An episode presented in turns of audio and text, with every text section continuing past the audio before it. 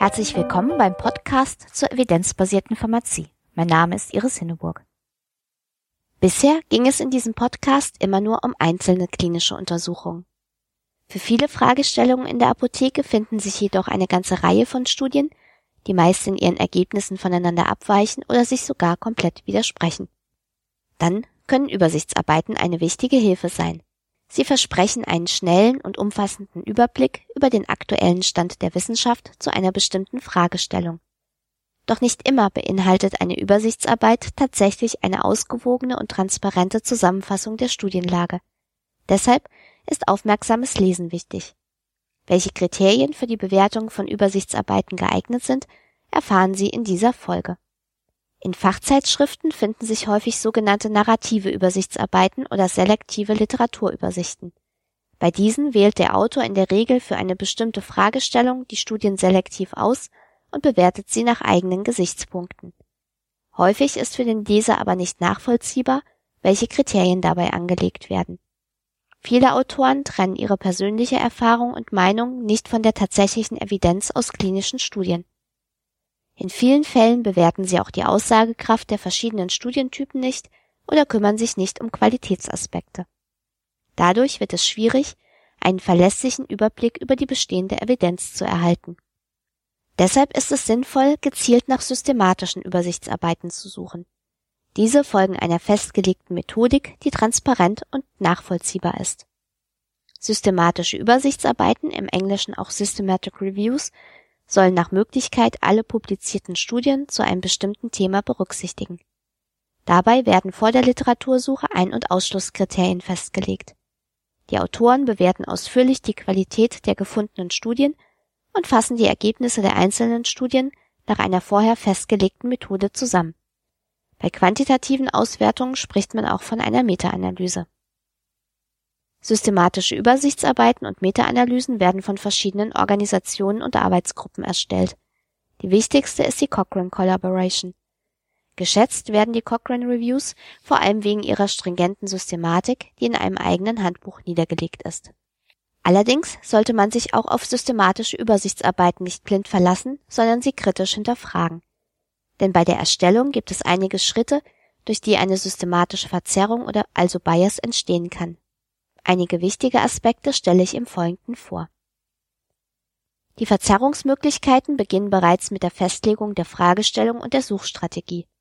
Die genaue Fragestellung sollte vor der Literaturrecherche festgelegt werden, sonst könnte es passieren, dass die Autoren die Fragestellung in Abhängigkeit von den gefundenen Ergebnissen beliebig modifizieren.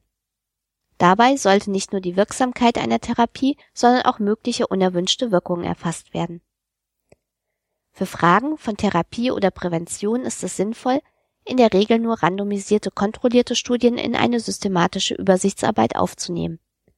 Wenn die Autoren davon abweichen, sollten sie eine gute Begründung dafür liefern können und mögliche systematische Verzerrungen entsprechend berücksichtigen.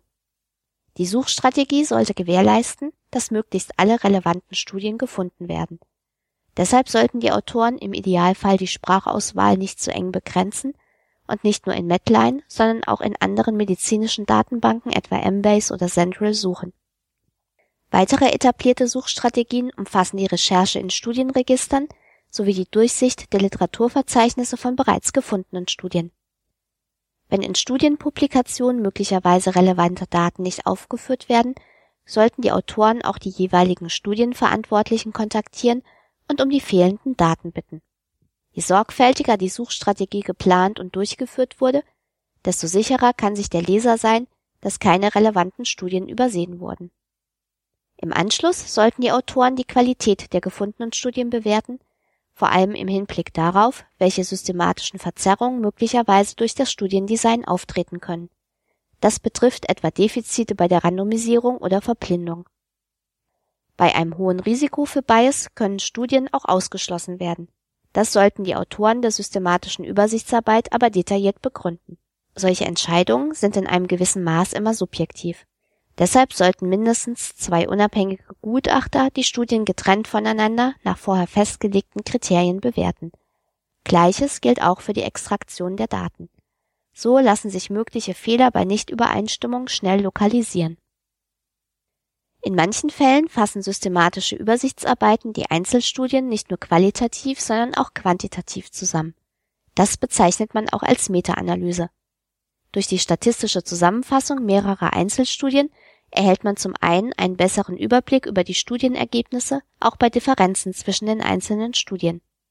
Zum anderen erhöht sich durch die Meta-Analyse die Trendschärfe und die Präzision des Effektschätzers, weil die Fallzahl größer ist als in den Einzelstudien.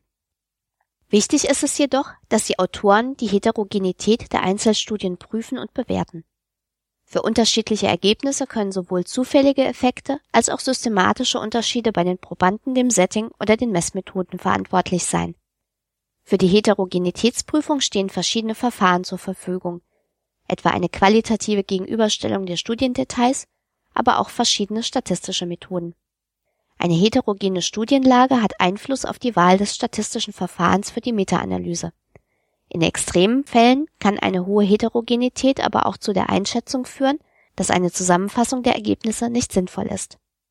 Bei der Meta-Analyse werden die Effektschätzer der Einzelstudien zu einem Gesamteffektschätzer zusammengefasst oder auch gepoolt. Dazu werden die Ergebnisse der einzelnen Studien allerdings nicht einfach zusammengezählt. Vielmehr werden die Studien aufgrund der Präzision der Ergebnisse gewichtet. Die Präzision wird unter anderem auch durch die Studiengröße beeinflusst.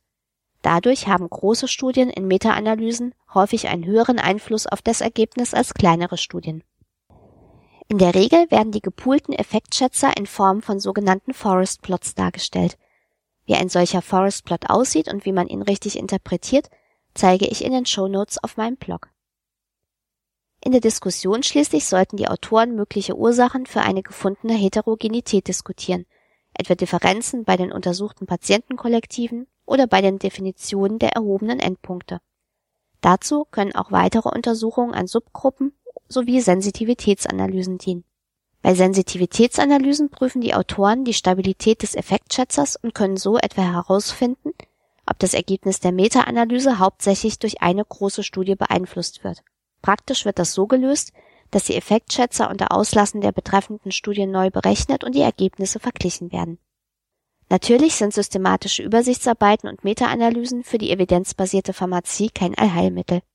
An ihre Grenzen geraten die systematischen Reviews immer dann, wenn nicht alle Studien zu einer Fragestellung auch tatsächlich veröffentlicht wurden.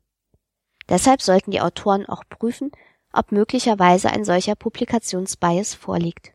Bei der Beurteilung einer systematischen Übersichtsarbeit sollte man auch darauf achten, bis zu welchem Zeitpunkt Studien berücksichtigt wurden. Das Datum der Literaturrecherche sollte dazu angegeben werden und liegt in der Regel deutlich vor dem Zeitpunkt der Veröffentlichung der systematischen Übersichtsarbeit. Neuere Studien können erst bei einem Update des Reviews berücksichtigt werden. Die Autoren von Cochrane Reviews sind zum Beispiel angehalten, ihre Übersichtsarbeiten im Abstand von zwei Jahren zu aktualisieren. In diesem Podcast habe ich erklärt, warum es für zuverlässige Zusammenfassungen von Studien sinnvoll ist, sich an systematische Übersichtsarbeiten zu halten. Allerdings sollte man auch hier wie bei den Einzelstudien die methodische Qualität kritisch prüfen. Eine kurze Checkliste sowie weiterführende Literatur finden sich in den Shownotes auf meinem Blog. Natürlich gelten für die Anwendbarkeit der Ergebnisse einer Meta-Analyse auf einen konkreten Patienten die gleichen Kriterien wie auch bei einer Einzelstudie. Neben Übersichtsarbeiten werden häufig auch Leitlinien als Quellen für vorbewertete Evidenz herangezogen. Natürlich ist auch bei Leitlinien ein kritischer Blick unabdingbar. Mit den entsprechenden Kriterien beschäftigt sich die nächste Folge des Podcasts.